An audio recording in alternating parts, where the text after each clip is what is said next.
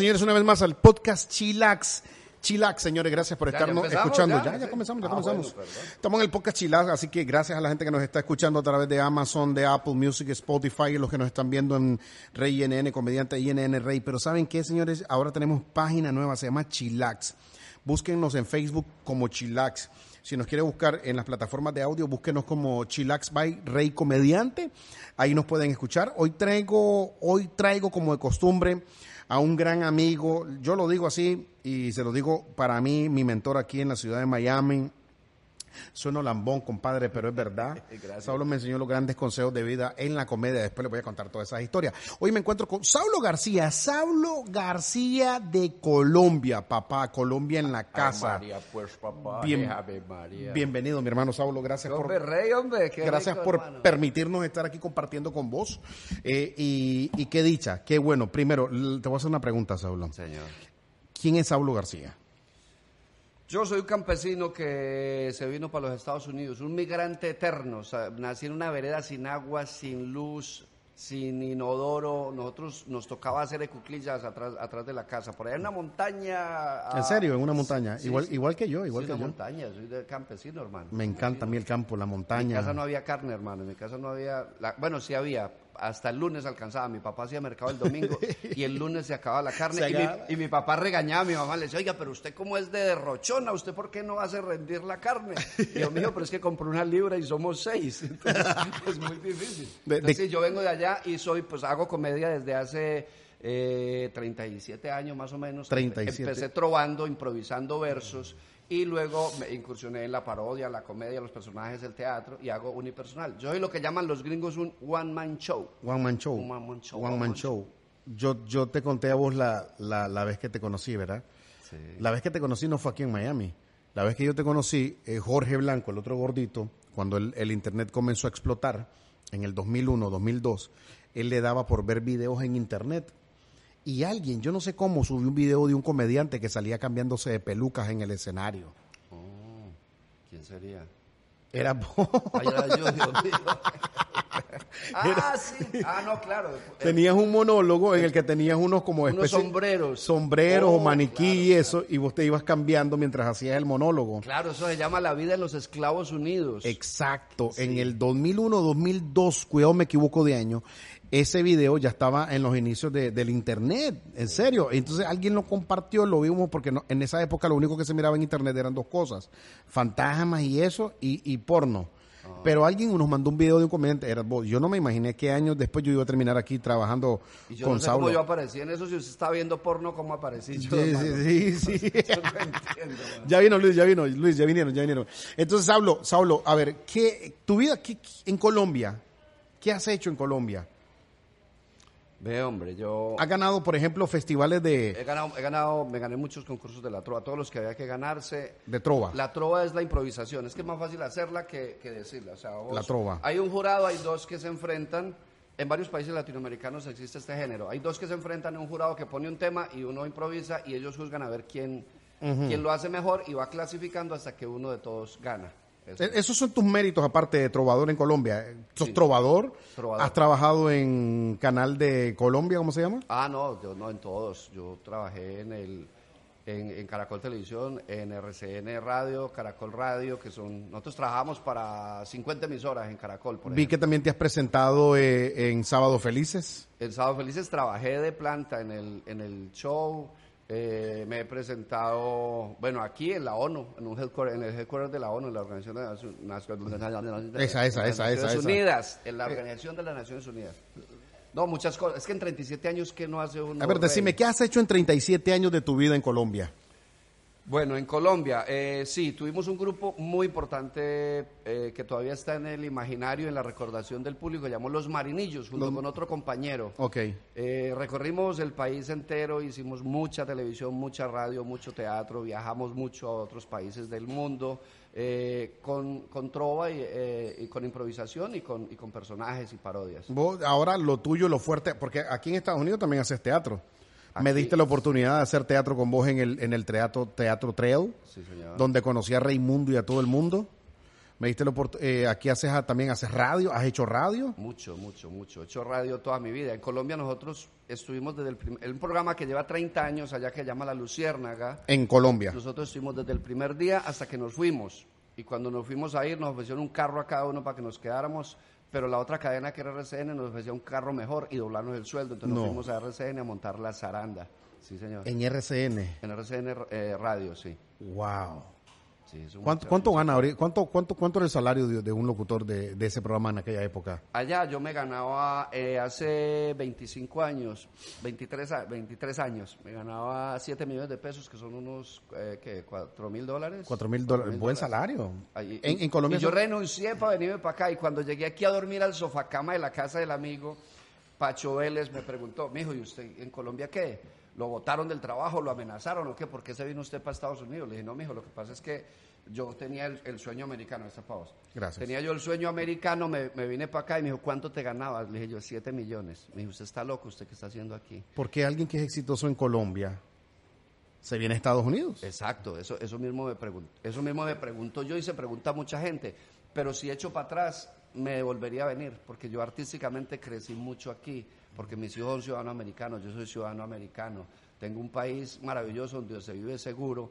Aunque amo Colombia, lo adoro, lo extraño muchísimo, voy muy frecuente, entonces ahora tengo lo mejor de los dos países. Tengo la ciudadanía Sí, americana y tengo sí. a Colombia porque voy a trabajar mucho allá. Sí, porque yo te he visto que viajas bastante cuando va- vas mucho a Colombia. Al mes vas por lo menos hasta dos o tres veces al mes a Colombia. Voy mucho a Colombia. Bueno, ahorita voy el jueves, si Dios quiere, y fui hace como dos semanas a grabar un video.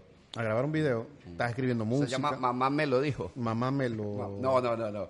Es cuando la mamá le dice a uno, no se case, mijo, no se casen. Dice, mamá me lo dijo. Mamá me lo Entonces, dijo. Grabamos una canción que para que la ponga aquí en el corte, que, se- que se llama Mamá me lo dijo, que es como una pelea tipo, ese grupo viejo argentino, Pimpinela, eh, no es una pelea matrimonial. Y, eh, pero a ritmo de banda, pues, para hacerlo bien, bien internacional. Aquí, aquí, aquí en Estados Unidos, hablo... ¿Cuántos años llevas, me dijiste? 22. 22 años. Cuando yo llegué aquí le pregunté a un amigo, ¿usted qué me recomienda para que me vaya bien? Me dijo que se regrese, hermano.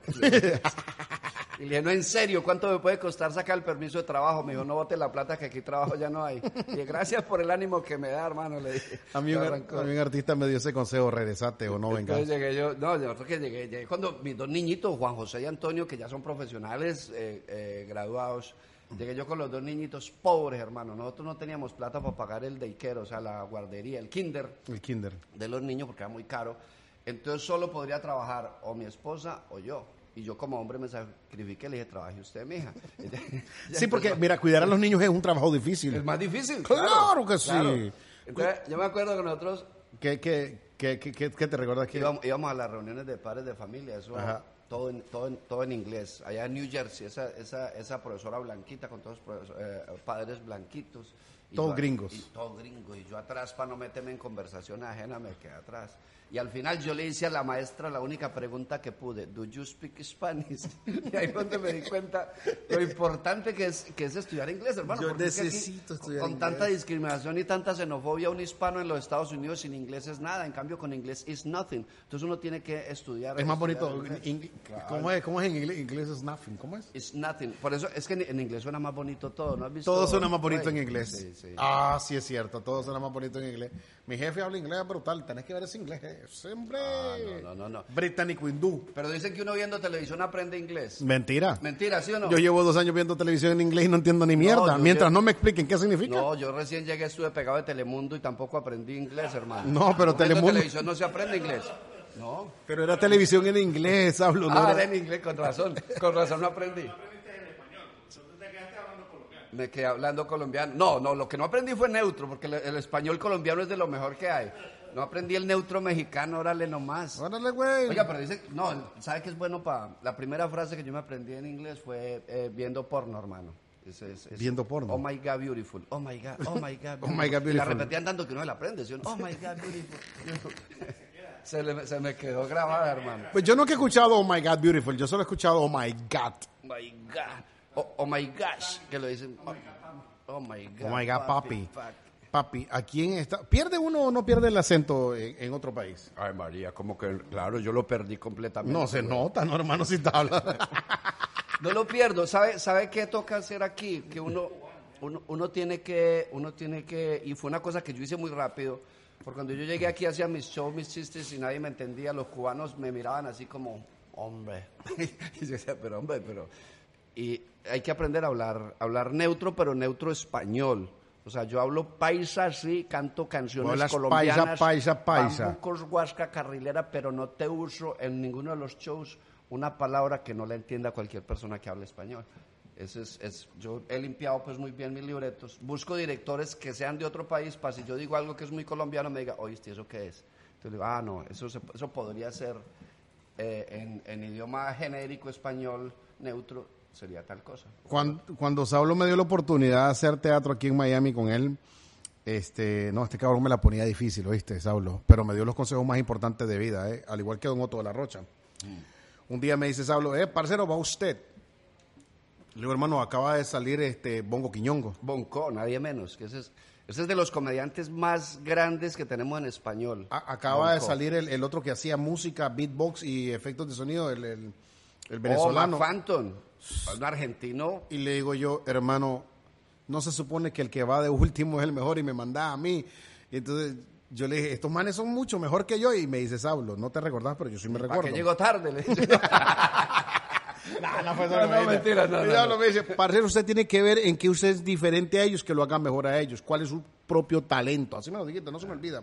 A vos sí se te olvidó porque andaba con tu wiki, eh, tu vino. Y entonces yo me quedé, ¿qué yo hago que los manes no hacen? ¿Qué, ¿Qué hago yo que ellos no hacen? Y me quedé, no, ni mierda, estos cabrones no son unos monstruos. Pero me comencé a estudiar a mí mismo, comencé a reinventarme, a, re- a escribir, que me ayudó la colombiana a hacer español neutro.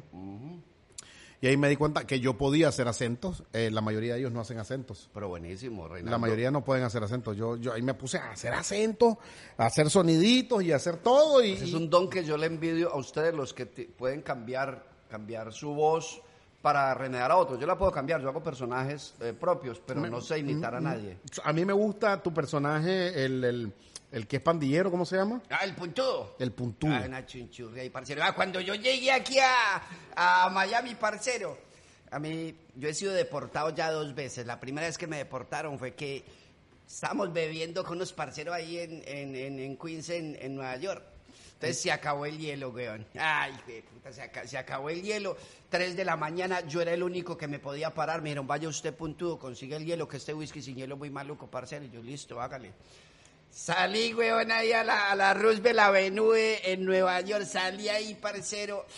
Y la falta del inglés. Me arrimé a una camioneta que decía ICE. No le entendiste, ¿verdad? Y Se acercó, andaba buscando hielo. Y miró hielo en inglés y se acercó a la camioneta pensando que ahí vendían hielo. No, es que... Lo, y era ice. lo que pasa es que el, el ICE es el ICE es el departamento de inmigración de inmigración de aquí.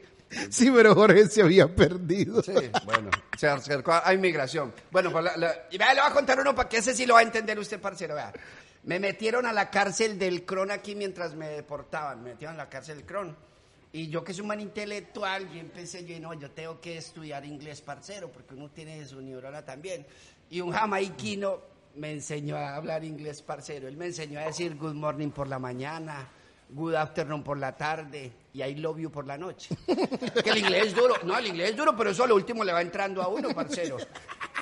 Mire, la- puntudo. A mí es me un, gustó. un- un malandro, un malandro, como dicen los venezolanos, un, un muchacho de calle. Cuando yo llego al puntudo, eh, era un personaje de radio de, de allá que yo hacía en Colombia. Cuando yo in- lo, lo- lo incluyo en mi repertorio, a mí todo el mundo me decía, es muy colombiano, es muy típico, es muy de barrio de Medellín, ni siquiera es de Colombia, es de Medellín. Y le dije, no, le cambio las palabras o las explico y la gente lo va a entender porque malandros hay en todos los países. Y, y- y ha sido un éxito. En casi todas las comedias me toca meter al, al puntudo. Qué lástima que no volviste a... Estamos aquí en Estados Unidos. Si no tienes visa, tú estás bien jodido. Te busca la migra en la taquería, en casa de la suegra, en casa de la tía. Te tratan igual que al peor delincuente con la complacencia de un presidente que invoca las leyes que él mismo quebranta, que ve un mexicano y ahí mismo se espanta. Ay, me acordé, güey, madre. Me acordé, me Mamita, mamita, vente para los oscuro. Si me das papeles, yo te doy bien duro. Si tú eres Donald Trump, yo te rompo el muro. Te doy mi cariño de viernes a lunes. Si tú eres el Chapo, me meto en tu túnel. esa, esa, esa, esa la canté yo en el, en el, el gobierno de Trump, en la obra que yo hice que llamaba I Am Latino. que es la que... ¿Cuán- la- cuántas la- obras tenés actualmente? Ocho, ocho, ocho comedias de hora y media cada una. ¿Cu- ¿Cuáles son las obras que tenés? Ah, bueno. Porque yo te conocí Los Esclavos Unidos, Sí. eh, Wi-Fi, ¿cómo es que se llama ese? Eh, sin wifi también se vive. Ve, son, yo les tengo que decir en orden que, que nacieron para saber. El insomnio americano, que es mi historia cuando recién llegué a los Estados Unidos. ya le conté que... que me- Ajá, seguí, seguí. A dormir en un sofá cama, ¿cierto? Porque uno llega, uno Insomnio llega aquí a dormir en un sofá cama de esos que uno a medianoche tiene que levantarse para Ojalá poder yo llegue a dormir en el piso. En el piso, ah, no. En el piso. Le fue bien, es mejor que el sofá cama. Porque es que esos sofás de, de- de aquí están diseñados para que se aburra uno y se vaya rápido de la casa. ¿Sí? Vea. Eh, Claro, no, no, no, eso es sofacama, eso es sofacama, uno a medianoche tiene que levantarse para poder descansar, hermano. Entonces, a dormir en sofacama. El insomnio americano, luego, eh, la vida en los esclavos unidos, entrada gratis, sin wifi también se vive, que es un show sobre tecnología vieja, haciéndole homenaje a los papás de nosotros, ¿En qué año escribiste ese sin Wi-Fi? No hay... eh, 2014. Ahí salió el personaje Alfonso. Yo estaba con vos para cuando lo escribiste, eso. Yo creo que sí, yo creo que vos fuiste al Hasta me, sí, me, me, me enseñaste parte de lo que estabas escribiendo de, de ese, de ese monólogo. Alfonso es un personaje que es un adicto, un adicto. Alfonso. Alfonso, Como sí. de iPhone, ¿eh? Es un adicto, exacto, es un adicto al iPhone, se llama Alfonso. Ah, ok. Y, y él, él es un, un personaje, es, es como droga, pero, pero celular, ¿cierto? Él dice, no, no, yo, yo, yo, yo, yo toqué, yo toqué fondo, dice Alfonso, yo toqué fondo, yo, yo hice algo, yo cuando no hay wifi en un lugar yo siento como que me falta algo, como si me faltara una señal, yo, yo me levanto y lo primero que reviso es el celular, yo me siento en el inodoro y si no tengo en el celular se me quitan las ganas y yo toqué fondo, yo hice algo que yo jamás pensé que haría, yo ofrecí sexo a cambio de wifi, dice Alfonso. Dice, Mi vecina. yo ofrecí sexo a cambio de wifi y me hicieron la conexión. En 4G. En cuatro. 4G. Sí. Entonces, No, son muchos personajes. Está bueno. No, a mí me gusta. Ah, Tenías un monólogo brutal que me encantaba. Oye, dísele que grite más. El, el monólogo que tenías era de cuando uno recién llega a los Estados Unidos y, y, y ibas en el avión, que tenías que pedir la comida en no sé cuánto, no me Sí, recuerdo. no, no, que uno no llega, me es que uno, uno sale, uno sale de su país, Rey, uno sale de su país pensando que viene para el cielo. Uno, uno, uno en el avión, uno va ahí y uno mira para atrás y uno dice, adiós subdesarrollo. Adiós. Y por aquí no vuelvo, caguero, hijo de puta. Porque uno no sabe lo que le espera aquí, hermano. El primer problema lo tiene ahí en la inmigración con la entrevista con el oficial. First name, no, first name no oficial. My name is Saulo García. Mr. García, ¿a qué viene usted aquí a los Estados Unidos? Vengo a trabajar, eh, a pasear, a, a vacunarme, a vacunarme. A vacunarme. ¿cierto? Porque es que, no, la motivación para venir a Estados Unidos cambió. La motivación para venir a Estados Unidos cambió. Anteriormente la gente venía por Mickey y Minnie, ahora vienen por Johnson y Johnson. entonces, ¿a, qué, a qué viene usted aquí a los Estados Unidos a trabajar? A conocer todo este país. ¿Cuánto tiempo está usted planeando quedarse? Yo no sé, porque este país siempre es muy grande. Nombre del Padre, del Hijo, del Espíritu Santo. amén. No, que cómo se llama su papá. No sabe mi mamá, voy a saber yo. ¿Tiene dinero? No, si tuviera dinero no me hubiera venido por aquí. Mr. García, bienvenido a los Estados Unidos. Ya, ya, ah, gracias, muy amable. Fuck you very much, fuck you very much, porque uno no sabe inglés, ¿sí o no? Uno no sabe. Uno confunde el fuck you con el thank you cuando Thank you. recién llega. Entonces, contar toda esa historia de cuando llegas. Yo hago mucho trabajo de migrantes, que es un trabajo más... Es, es, es la comedia a través de la amargura y de la dificultad que pasa el migrante. Entonces, yo he contado todos los cuadros, cuando vas a pedir la ciudadanía, cuando no tienes papeles, cuando estás aquí de cumpleaños y, te, y llega la llamada de tu país. Te llaman, oye, y uno se acordaron, no, que si gira para la luz, que es que, es- que es que se acabó la plata. Sí, porque no, cuando yo me vine, cuando yo vine de, de- de Colombia se pagaba luz cada mes. Ahorita me llaman cada 15 días que para la luz. Y yo, pero ¿cómo es? No era mensual, pues. Sí, sí, sí, sí. No, Pero fíjate que ese punto es interesante. La gente cree que viene a Estados Unidos a la gloria. no, no. no, Si la, yo te voy a decir la verdad, si la gente supiera lo que se vive aquí en Estados Unidos, la gente lo primero que diría es, yo no me voy para allá. No, claro. Si pudieran ver lo que se vive en los inicios de esto aquí, Es muy difícil. La gente no se vendría a este país, no se vendrían, por No, mi mira, madre que Y no. tú y, yo, tú y yo tenemos suerte. Que, Y no es egoísmo, hay gente que me dice, Sos un egoísta que no querés que uno vaya también allá a triunfar. bueno, venga y va a ver. Venga, para que vea. A mí ya, me preguntan, mira, ¿qué me aconsejas? Estoy pensando, y dije, parce, venga y ensaye, porque es que a no todo el mundo le va igual. Por ejemplo, yo, yo he tenido suerte, suerte de que he trabajado en esto todo- todos los años aquí. Levanté a mis hijos a punta de lengua, de comedia, y, pero, pero, pero la mayoría de la gente, los artistas, les toca hacer otros trabajos A para mí, poder. Para a mí me ha tocado hacer construcción, lavar, lavar inodoro. Yo, lo hacía- yo, hacía, yo hacía un chiste, quisiera ir en Estados Unidos para lavar inodoro. Ah, Me tocó. Todo el mundo. Llega uno, no, pero, pero lo bueno es que el, el dolarito rinde. Usted llega a su país, hermano, y usted llega allá, cierra la cuadra, eh, invita a todos los vecinos, whiskycito para todo el mundo, chévere, y uno mata el, el- el chanchito, el marrano, el cerdo, el lechón, ¿cómo le dicen en Nicaragua? Eso, todo eso, Eh, todo, todo. eso. El cha- eh, usted mata el marrano, y hay gente que lo mira a uno con, con envidia, ¿cierto? Y otros y otros lo miran como con sospecha. La vecina Mm. chismosa siempre dice, "Ah, este debe estar por allá en Estados Unidos en algún negocio sucio. Claro, lavando inodoros, ¿qué más sucio que eso? Pues, ¿Sí o no? Sí, sí. A mí me tocó trabajar de eso. Y eso es sucio, ¿eh? Oye, yo nunca pensé que iba a perder el asco trabajando eh, lavando inodoro. Jamás me imaginé que iba a perder el asco, ¿eh? Pero ¿sabe qué es bonito? Que es que este país no es tan clasista como el de nosotros. No, nuestros se- países son más clasistas. No se ve mal, no se ve mal. Bogotá está dividido, los del norte y los del sur, y usted se iba al sur, ya lo miran que para el sur, y en el sur hay gente, hay gente con más plata que los del norte. Entonces, aquí no, aquí, aquí te puedes comer eh, un buen bistec con, con dos horas de que trabajes, así sea cortando prados, ¿sí o no? El que lava inodoro puede comer con el dueño de la compañía todos los días en el mismo restaurante que el dueño de la compañía. Y aquí todos tenemos corporación, aquí to- Todos. Aquí, todos tenemos negocio. Uno, uno, un- el dueño de una corporación, el país de uno es el dueño de una radio, una emisora. No, aquí cualquiera puede tener su corporación.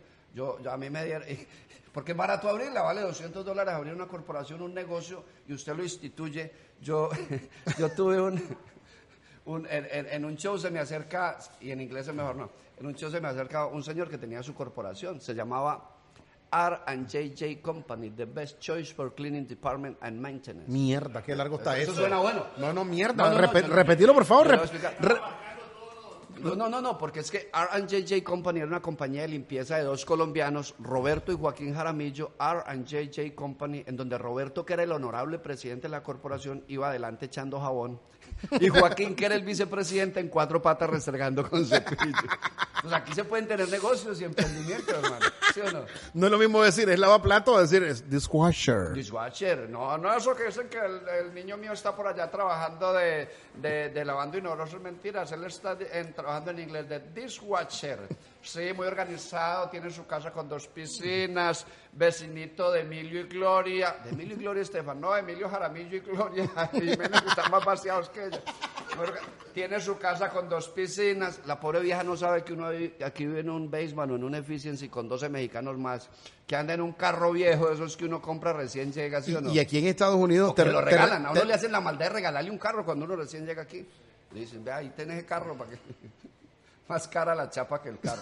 Entonces, entonces, te lo regalo. A mí me pasó lo mismo. Te regalo esta camioneta. Pero hay gente que nos está viendo y dice, yo quisiera que me regalaran una camioneta. No sabemos. no sabe lo que es andar en Y un carro. sacarle la placa y el seguro era más caro que el vehículo. Ojo, ¿eh? Ojo, ¿eh?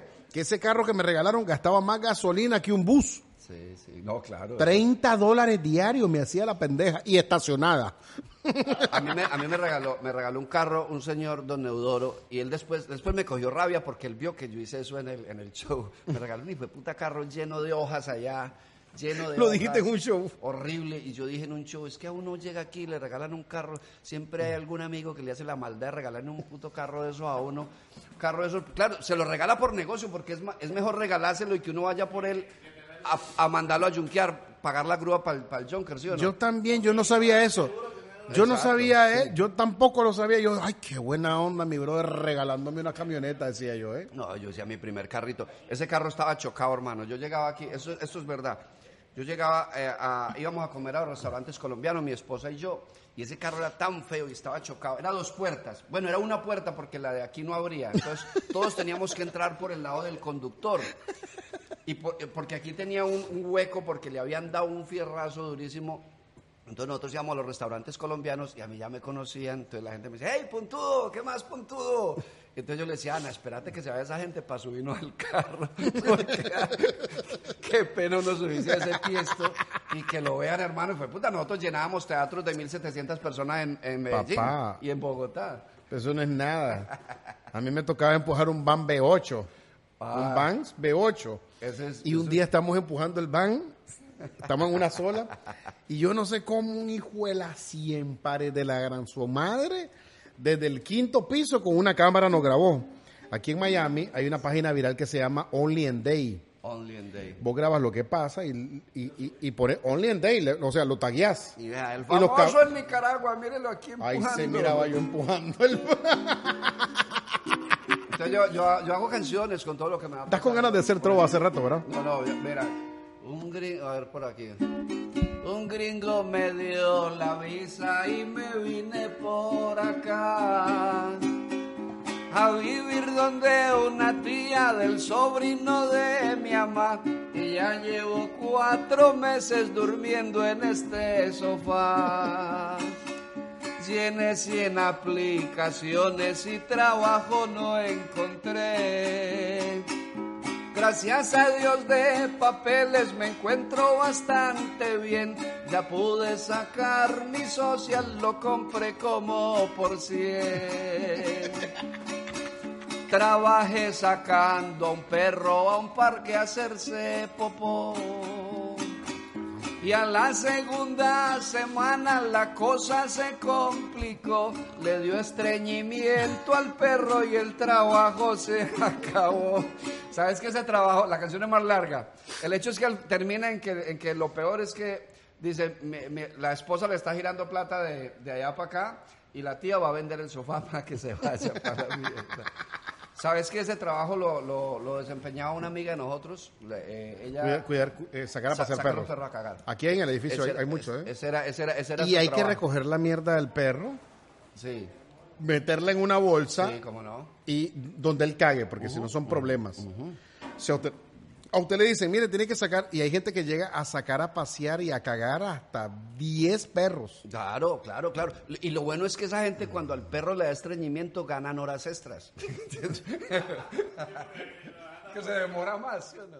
Nueva York, capital del mundo. Es muy difícil, una ciudad muy hostil, pero como todas las ciudades grandes hay mucha oportunidad. O sea, yo, eh, en ninguna otra ciudad de Latinoamérica o ni en Miami yo podría hacer una función un domingo a las 3 de la tarde. En Nueva York sí. Y esa es la función que más se me llena. Domingo 3 de la tarde.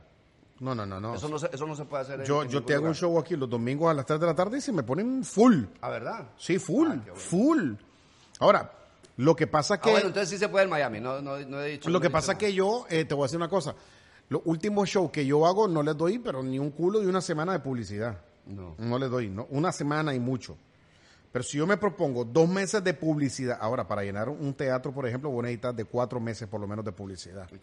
Eso incluye vallas, incluye publicidad en radio, en televisión.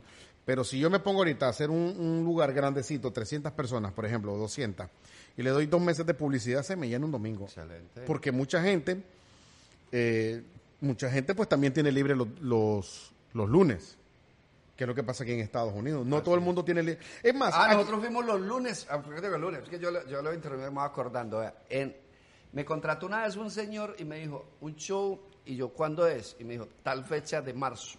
Y yo le dije, usted está equivocado, eso cae el lunes. Y me dijo, no, es lunes. Y le dije, ¿para dónde es el show?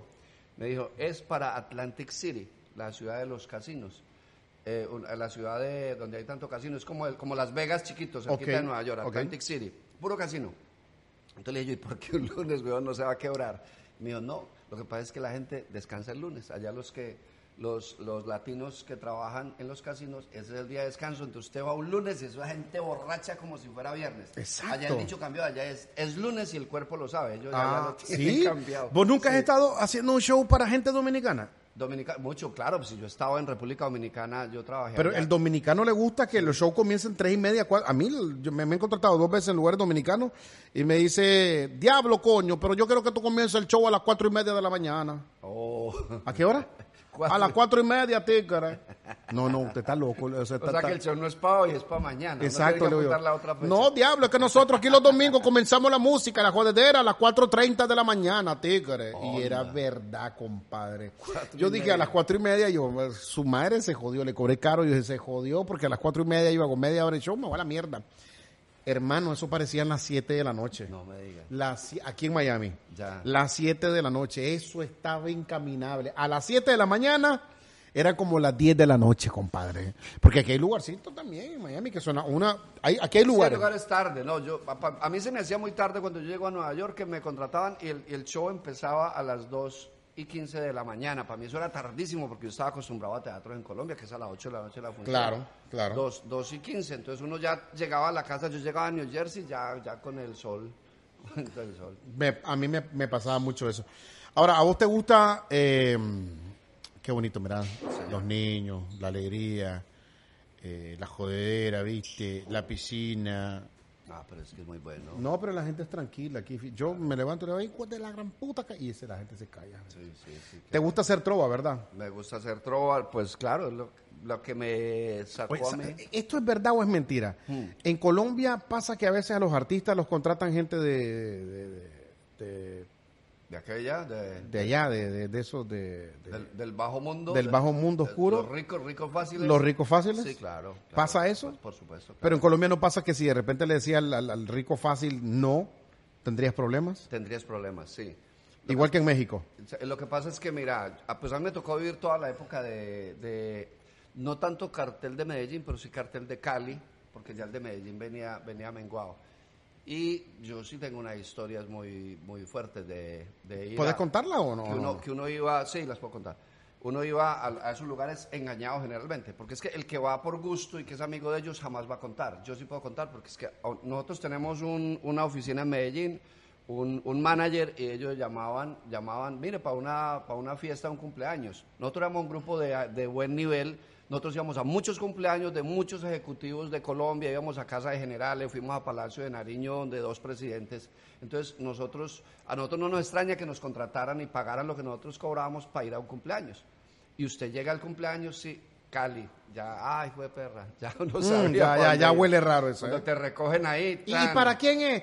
Es una persona este, con influencias y dinero. No, no, no hay. A mí no me importa quién, quién va a cumplir años, yo voy a hacerle su fiesta, ¿cierto? Eh, entonces ya empezaron a llamar tanto y cuando uno llega a la finca dice, ah, puta, otra vez, otra vez. Otra, vaina". o sea, otra vez significa que pasa muchas veces. Nos pasó muchas veces. Entonces uno llegaba, hacía, hacía su show aquí. Eh, normalmente ellos ponen una piscina de por medio, unos kioscos allá, un escenario alto con las luces que uno les pida. Y, y entonces uno hace su show, ellos ni ven el show, hermano. Oyen ahí, no le prestan ni atención a uno, no nos prestaban atención. ¿Y por qué hacen Solo eso? prestaban atención cuando uno iba a su mesa a hacer la improvisación. Porque es que el, el- el gusto para ellos no es oírlo a uno, es tenerlo en su fiesta. Entonces tenían los artistas más berracos. los Traje más a fulano y ahí lo tuve. Los tenía y le pagaban. Entonces, cuando termina, uno termina aburrido porque dice, "Puta, me pagaron la plata, y además que no era plata grande, era la plata que uno siempre cobraba porque uno no sabía para dónde iba. Dice, me pagaron mi plata, listo, pero no, no disfrutaron ellos. Y vos sabes que uno como artista le gusta que su público... Al artista le, gusta recibir eso del público. Uno, nosotros vivimos del público. Claro, no me prestaron atención, me pagaron, entonces yo quedo aburrido y, y llega el, el, el, el lavaperro y le dice don hermano que al patrón le encantó, que cuánto otra hora. ¿Cómo así? Pero si el patrón no ¿Cómo me vio, así? pendejo, uno. Y dice, no, ¿sabes qué? Es que, es que, listo, uno hacía la otra hora, ajustaba repertorio, porque nosotros en ese momento no teníamos sino como hora y media de repertorio. Otra hora ajustaba uno con canciones, puta, pero había que ganas de la plata. Entonces ya uno que sabía dónde estaba le decía, sí, pero entonces la otra hora ya páguenos un poquito más, Eh, no, estamos no, roncos. es que tengo otro show Sí, sí, y me sí. están pagando el doble. Entonces, cuando usted termine esa otra hora, el patrón ya muy borracho le dice, oiga, que una hora más. Y uno, yo ya no, ya no teníamos repertorio. Y decimos, no, es que estamos roncos. Es que no le estamos preguntando si está Ronco o no, o que está cuánto ronco. la bro y, y, y tenés que agarrar la hora más. Quiere otra hora más. Y ay, fue perra, mano. Una vez, pues que fueron muchas fiestas y, y la historia es muy parecida. Una, un- una vez yo vi que nos ofrecieron aguardiente por ahí en una fiesta de esas, dos duros de esos que agarraron después. Nos ofrecieron aguardiente. Entonces, vea que aguardiente. Y yo me lo tomé. Pero mi, mi compañero Germán estaba, estaba tomando medicina, antibiótico, entonces no podía. Entonces dijo, no, es que no puedo, porque estoy tomando antibiótico. Como- Pero es que les, el patrón le está ofreciendo un aguardiente a usted, entonces usted se va a tomar el El aguardiente. A mí me valen verga las pastillas que te tomaste, pendejo. El jefe, el patrón, el millonario fácil te está ofreciendo un aguardiente. Parce, así, le agarraron arma en mano del pelo y le vaciaron En la botella. dos dobles. Por pendejo. Dos dobles, compadre. Digo, digo, por, por abusado. Dos dobles. Por rogado, perdón, perdón. y sin pasante, hermano. Para el susto también, güey. ¿En serio? Sí, sí. Eso, Sí, eso. Yo escuché la historia de un reggaetonero que le pasó lo mismo. mucha, mucha historia, mucha. A mí sí me, me pasaron dos historias parecidas, porque eso no solamente pasa en Colombia. A mí me pasó. Ah, no, que- claro. A mí me pasó lo, lo mismo que me, me contrató alguien que era eh, del crimen organizado. No voy a decir nombre porque después la gente comienza a hablar. Y entonces me dice, que una hora más. Sí. ¿Qué otra hora más cuánto? ¿Qué otra más hora más cuánto? ¿Qué otra? Y llegué un momento que le dije, ¿sabes qué? Yo no voy a, ni, ni lo que me des, ni lo que me des. Y me dice, te- y me puso el dinero en la mesa. Esto es tuyo. Necesito que te quedes tres horas más. Hubo otra vez que me sucedió que un, un- un narco se me acercó y después de que terminé mi show me dice el narco. Eh, Don Narco Aurelio se llamaba. Narco na- narco Aurelio. Para ponerle un nombre. Narco No, Aurelio. no, no, pero ese, ese narco no me ofreció para eso. Me dice, te voy a dar 17 mil dólares si eh, te acostas conmigo. Y yo, oh, Oh, ah, pues ya está gratis, ¿sí o no? no, no. Era bonito, ¿no? Yo le dije, con, con, con, con 5 mil que me dé mi amor, le dije yo, mi amor. yo lo que quiero. No, no, no, 17 mil por irme con él. ¿Podrías hacerme una trova de un narco me ofreció 17 mil? 17 mil. Le ofreció a este pelado. Y yo creo que Reinaldo aún los tiene ahorrados. Espérate, espérate. aún los tiene ahorrados. Lo que le dio ese señor. Yo por 17 mil me aguanto cualquier ardor. Contesta, contesta, mi hermano, que te vi con ganas No, yo no sé trobar, compadre, no sé trobar. No, no, no sé, no sé. Eso es difícil. Contésteme la trovita, no sea tampoco gentil, que si usted me la contesta, le doy 17 mil. Yo ahora te voy a contar otra historia. Yo eh, había dejado de trabajar tres años, no, no conseguí trabajo y mi jefe de radio, Sí. casi lo digo, compadre. Mi jefe de Yo, la digo, radio. yo digo, yo ahorita voy a decir, tengo una historia, la historia grande no es la que te conté, la historia grande... ya me la vas a contar, pero no, para que me hagas una trova de esto, grande. Y resulta que me dice mi jefe, oye, eh, me dice, hoy, hoy sí que él era así. Así, así, pero así que Como, nada, ya, como así. tu personaje. Así como René. ah, como René, que- me dice, eh, te puedes quedar a dormir en mi casa. Y esa noche se quedó eh, Yajaira, Alejandra y otras amigas. Y yo me quedé en el cuarto de, de al lado de él, en la casa de él. En la madrugada yo sentí que abren la puerta y dije, se metió la Yajaira, compadre. Ahora sí esta mujer es mía. Cuando de repente yo sentí en mi pecho un pecho peludo. Era mi jefe. Y me dice, ¿querés un aumento?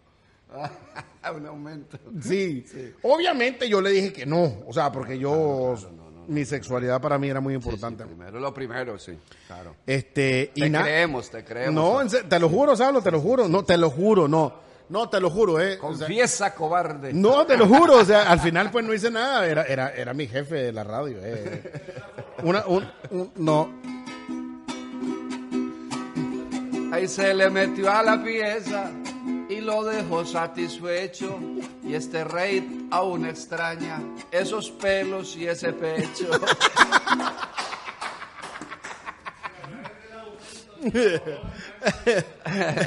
Dice, ¿cuánto fue el aumento, verdad? No, ¿Cuánto no. fue? ¿Al doble siquiera o no?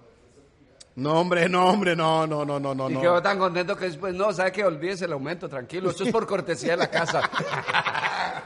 Saludos para mi, mi amigo, yo lo quiero mucho, nos hicimos muy íntimos después, eh, íntimos en el aspecto de que de que él me contaba con quiénes con quiénes él salía y todo, o sea, me, me, me contaba su historia. Él sabe que de no, quién no, es- no, sabemos, sabemos que... Él sabe. Y contame esa historia de, de, de, de la más grande del narco. No, es una historia- bueno, te, cuento que esta historia, la porque Caracol Televisión está haciendo, va a ser un programa con artistas que tuvieron contacto alguna vez, o sea, esto es una exclusiva, bueno, no ha contado en ninguna parte.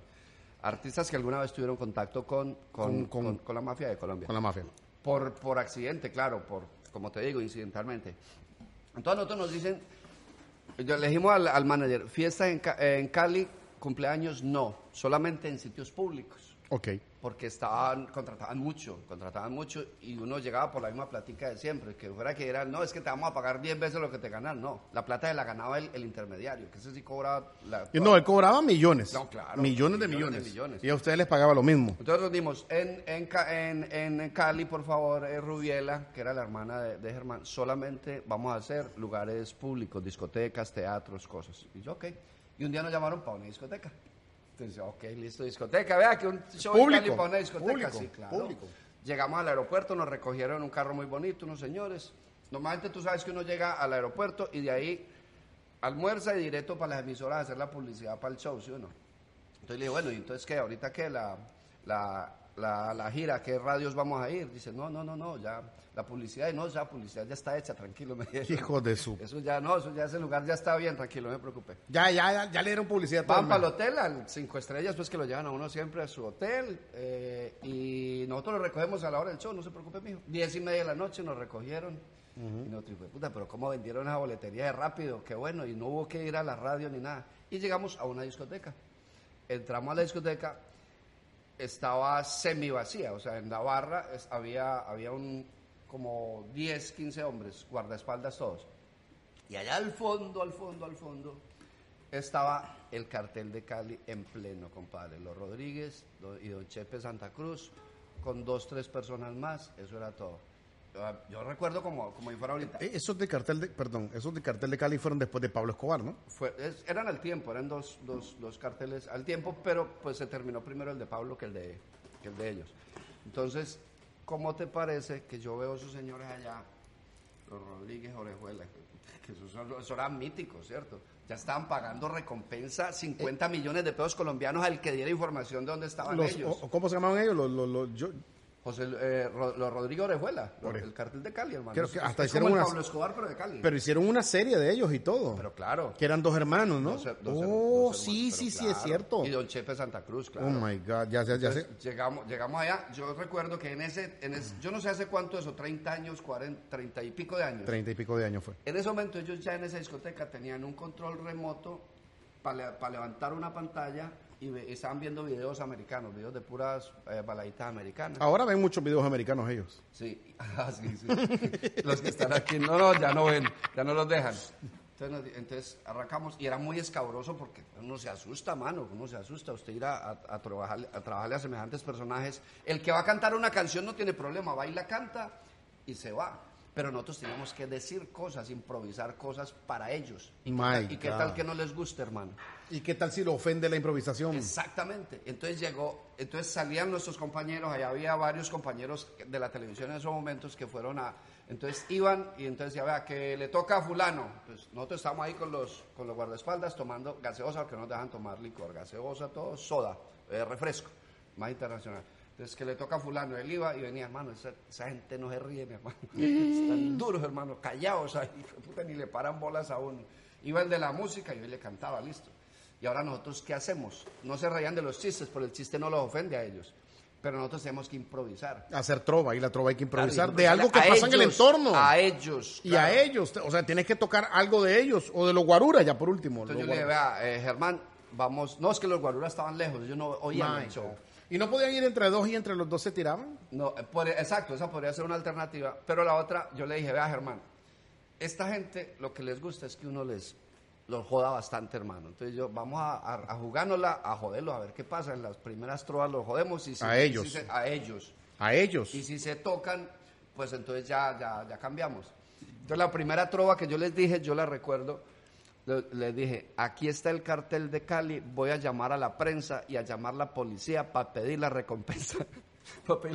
Se cagaron de la risa ahí mismo, hermano. ¿En serio dijiste Sí, eso, sí, sí, sí, la- sí, se la dije, claro. ¿Estoy hablando con Saulo o con el fantasma de Saulo? No, no, no, no, no, no, no, no, en serio, no, en serio. Se cagaron, le se dijiste eso a los le- claro. ¿Y se rieron? Pero, pero cagados de la risa, hermano. Es que, es, que, es que al mafioso no le gusta que lo respeten, a él le gusta que lo jodan, que le digan, este parece Pues mafioso. yo recuerdo que a Pablo Escobar le faltaron el respeto y no le gustó mucho. Bueno, bueno, pues hermano. Pues tuvimos suerte, tuvimos suerte.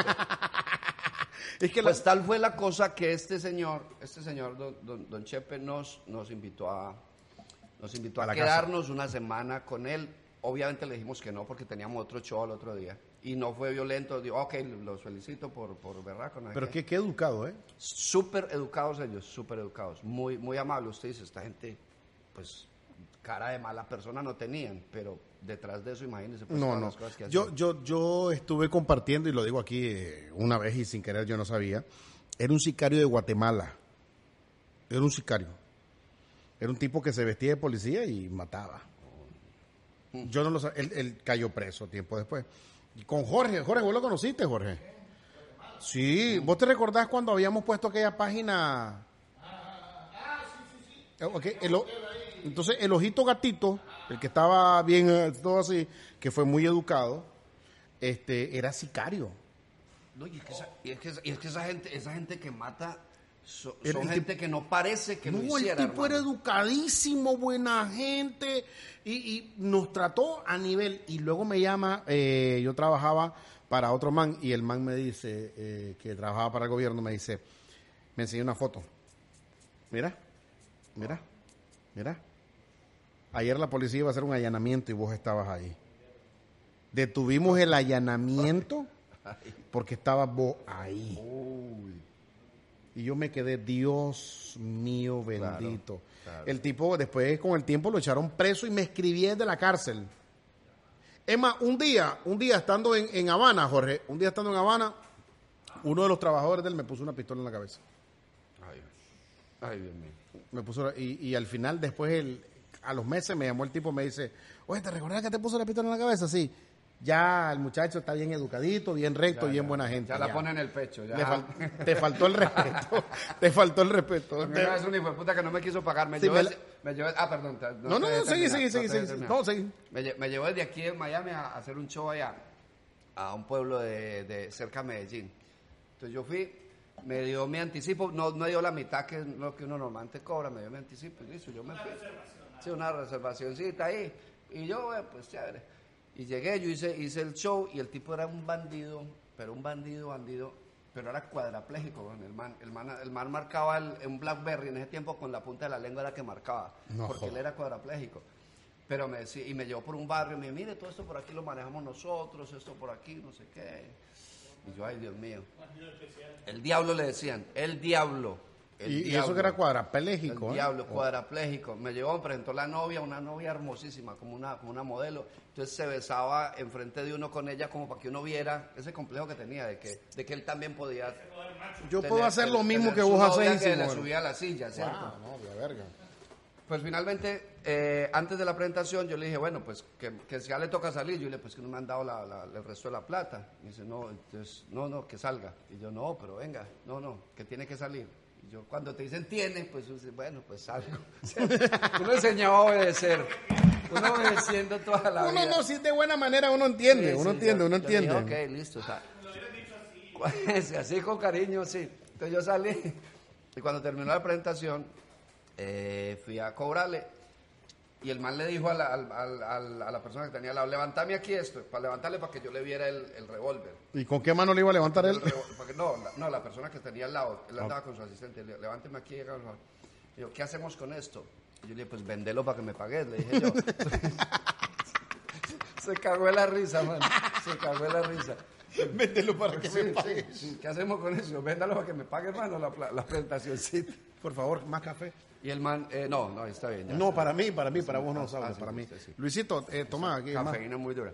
Ah, yo soy muy adicto al café, ¿sabes? Finalmente, finalmente el man, me, el man me dijo, no, es que me fue muy mal, no sé qué. Le dije, no, tranquilo, no me dé nada fresco, no me preocupe. Porque no- ya.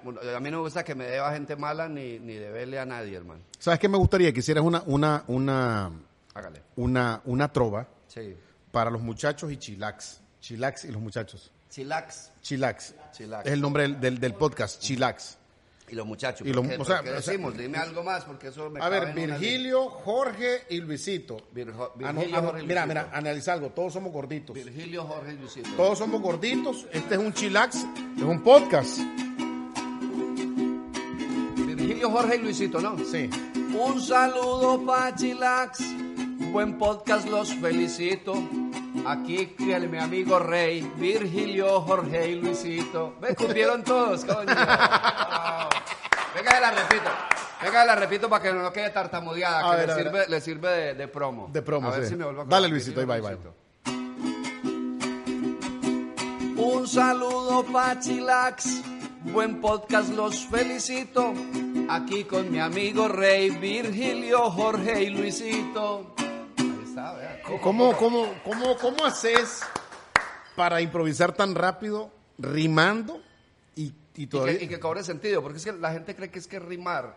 La gente dice, "Ey, ¿cómo es de difícil Yo rimar? puedo rimar, pero si no tiene Exacto. sentido, estoy jodido. Rimar es lo más fácil, lo difícil es decir algo, decir algo, un contenido coherente, pues, no decir cualquier pendejada. Yo no podría hacer eso. eh. Pues es que es difícil, a mí a veces tampoco me sale, ¿no? Sí, ¿Sabes? pero ah, eh, sabe, estuve viendo, estuve viendo, eh, habían enfrentamientos de raperos improvisadores Oh, qué belleza esto. contra trovadores. Eso se llama freestyle. El, el- el freestyle, eso es una maravilla. Pero lo que yo sí vi, y te lo digo la verdad, que los trovadores siempre desbarataban a los raperos y reggaetoneros. Porque es que el trovador está acostumbrado a, a- a llevar una fórmula eh, rígida que es mucho más, más exigente que simplemente decir, porque ellos pueden hacer los versos cortos, largos, rimar esto con aquello. El. Entonces, Nosotros tenemos la, la- la disciplina de que estamos acostumbrados a fórmulas muy rígidas. Entonces eso nos, eh, nos eh, causa un mayor esfuerzo, nos exige un mayor esfuerzo. Pero obviamente, pero el freestyle es una maravilla. Ahorita hicieron uno en Medellín que ganó Loquillo hace- la semana pasada. No, Loquillo es increíble. Pero una belleza, lo- Loquillo, yo no sé cómo hace Loquillo. Vos estuviste en un evento con Loquillo hace poco, Yo, ¿verdad? no- yo a Loquillo lo conozco desde que él empezó, porque él, Pero él- a Loquillo le escriben o no le escriben. él, él- y Juan Pablo escriben su material. Son Yo inventé, yo dos. inventé Rastaman en el 2009. Oh. En el 2009. Loquillo no existía como Rastacuando. Uh. Yo inventé en el 2009 Rastaman y ahora yo dejé de hacer Rastaman porque la gente me dice, uy, mira, lo copiando esta es la idea de, de, de- de sí. Y yo, mierda, yo la hice en el 2009 y, y, y mi Rastaman era improvisado. Sí. Yo nunca lo, cuando yo grabé con Rastaman era con guitarra, yo improvisaba, yo decía, yo soy negrito de Blue, porque era un man, pero negrito como de Nicaragua. Yo soy negrito de Bluefield, me crié en el Bluff, pero también allá en Nueva York. Que habla la historia de un man que vive en un lugar, que es la costa caribe de mi país, y, y habla de, de su vida, de lo que le ha tocado trabajar, lo que tocó hacer. Rasta cuando sale como dos años después, o tres años después, y, y es increíble, o sea. Pero yo te digo, conociendo yo a Loquillo y siendo amigo de él como, como, como soy, con- lo conozco desde chiquito cuando él estaba empezando, nosotros ya... ya El ya- talento de él es increíble, bro. Ese muchacho no necesita copiar a nadie, ese muchacho es... No, no, no, no, él no me copió, brillante. él no me copió. De Uno hecho, coincide con de hecho, cosas, vos también sí. me dijiste esta palabra, esto me lo dijiste vos y no te recordás, yo sé que no te recordás. Vos sabes las palabras que me dijo Saulo, las ideas son como el wifi. Ahí están, cualquiera las puede agarrar. Cualquiera las agarra. Ya está. Y sabes cómo te das cuenta cuando, porque vos, vos puedes ver dos comediantes con la misma idea, pero el tratamiento se nota cuando es al estilo de cada persona. Puedes decir inclusive los mismos chistes, pero la manera como llegas a ese chiste es personal. Una vez me llevé, una vez que estuve en el teatro con vos, yo hice un stand-up comedy y cuando me bajo, hay un venezolano que le tocaba después de mí y me dice, marico, ¿y ahora yo qué voy a hacer si tú dijiste todo mi monólogo? Ah, pero tú estabas contando chistes, ¿no? No, hice mi monólogo. El tuyo. el mío, el mío. Y el cabrón me dice, marico, ¿y ahora yo cómo voy a subir, vale? Si todo lo que tú dijiste es lo que yo, era, era mi monólogo, huevón. Y yo me quedé, o sea, brother, yo no, nunca te había, Bobby Comedia era. Ah, Bobby. Bobby Comedia, muy bueno. Muy bueno, muy y entonces, eh, no, me dice, marico, pero yo sé que, que tú no te me robaste nada, vale, porque yo sé que, que así es esto, huevón. Así es. Y, me en el stand-up comedy pasa eso, pero yo no, yo nunca veo a nadie haciendo stand-up comedy por eso, para no robarme las ideas. Es que es muy. Pero aunque no te las robes, siempre No, uno coincide. claro. uno coincide porque es la temática de vida de muchas personas, de uno mismo, de otro. Exacto. ¿Qué Por pasó? ejemplo, Alfonso, que te lo mencioné ahorita, que yo lo armé y después yo lo vi que eh, hacía un personaje que era Alfonso, que sea con una cosita aquí, un, un meme que hicieron. Y yo dije, pues alguien. Probablemente, tal vez sí, tal vez no. Alguien, alguien, alguien coincidió. Bueno, señores, muchas gracias por habernos escuchado en el podcast Chilax. Gracias a todos los que nos están viendo. Váyanse a la nueva página Chilax. Hay una página nueva que tenemos, se llama Chilax, ¿sí? Chilax. Chilax, chilax. Y si nos pueden escuchar en Amazon, en Apple, en, en Spotify, como Chilax by Rey Comediante, ahí nos pueden escuchar.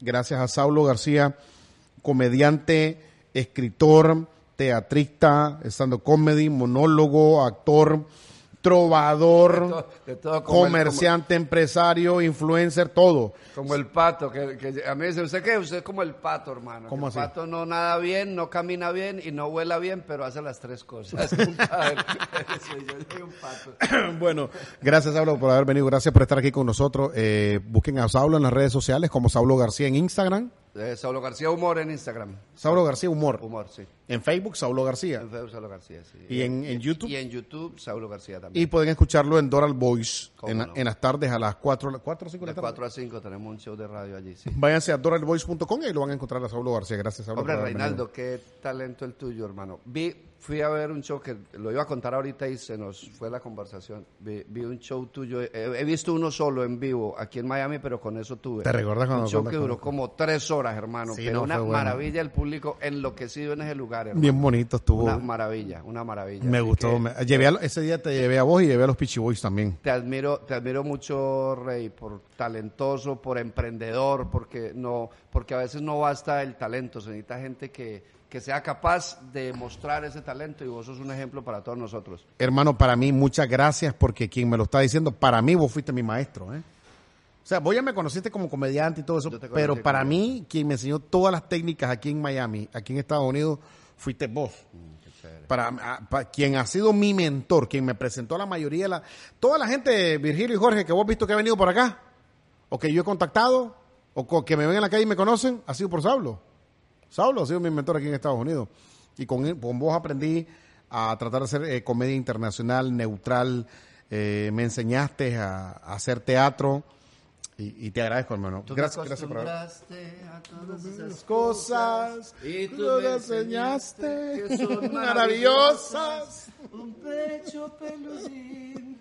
No, hombre, esa no. Yo creo que lo del pecho peludín no lo tuve que haber dicho, No a ¿verdad? haber contado nunca, hermano. Señores, gracias por haber visto el Gracias. podcast Chilax. Se le quiere. Gracias, hasta luego. Buenas tardes, buenas noches, buenos días. Gracias. Si necesitas reparar o cambiar tu aire acondicionado, llama a Air Solutions and Repairs, porque en Air Solutions hay solution. Fireball.